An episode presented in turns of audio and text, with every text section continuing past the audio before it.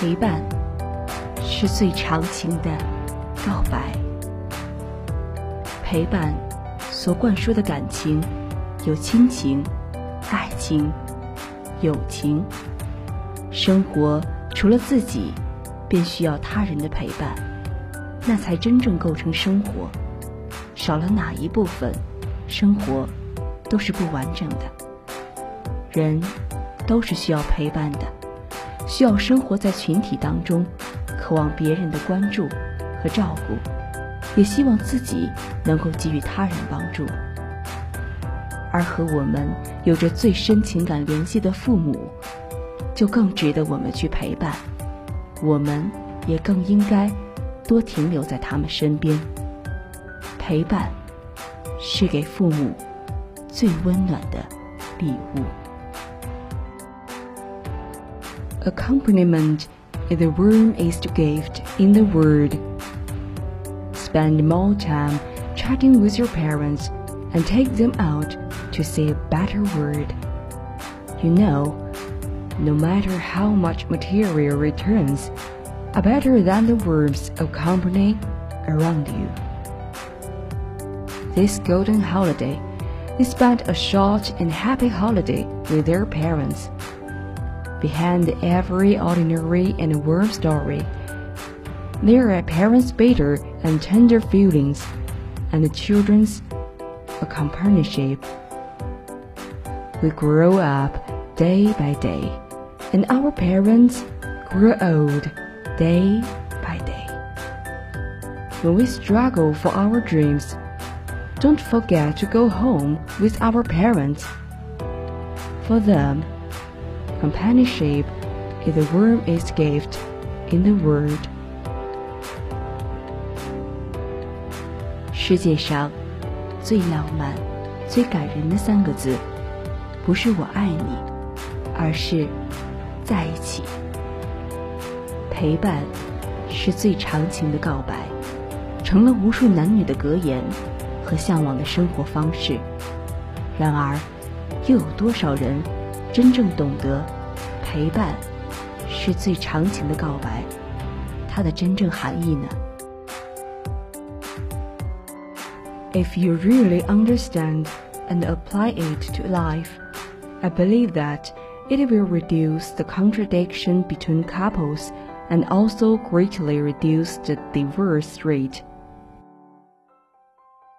Accompaniment is a most fortunate confession.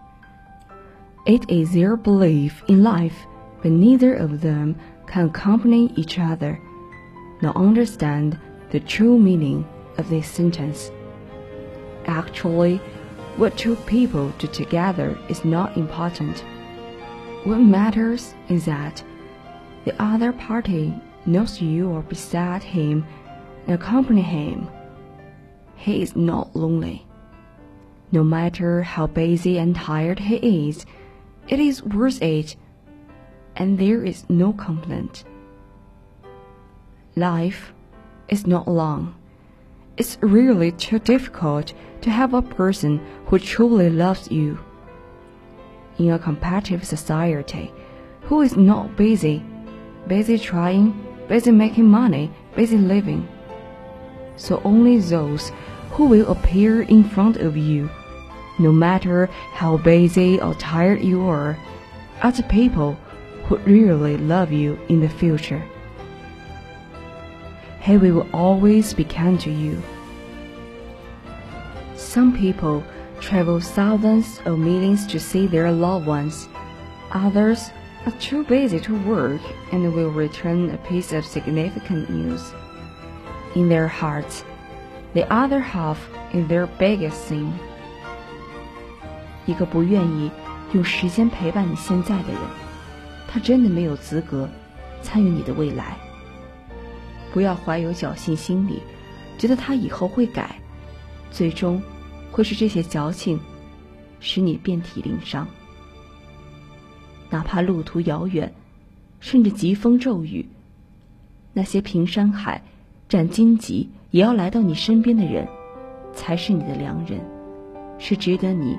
托付的人，成长的路上，有朋友的陪伴，才不孤单。奥特曼因为有小怪兽的陪伴，所以每一天都很充实。大熊因为有哆啦 A 梦的陪伴，所以不怕孤单。海绵宝宝因为有派大星的陪伴，所以无忧无虑的活着。而我，因为有朋友的陪伴，所以很幸福。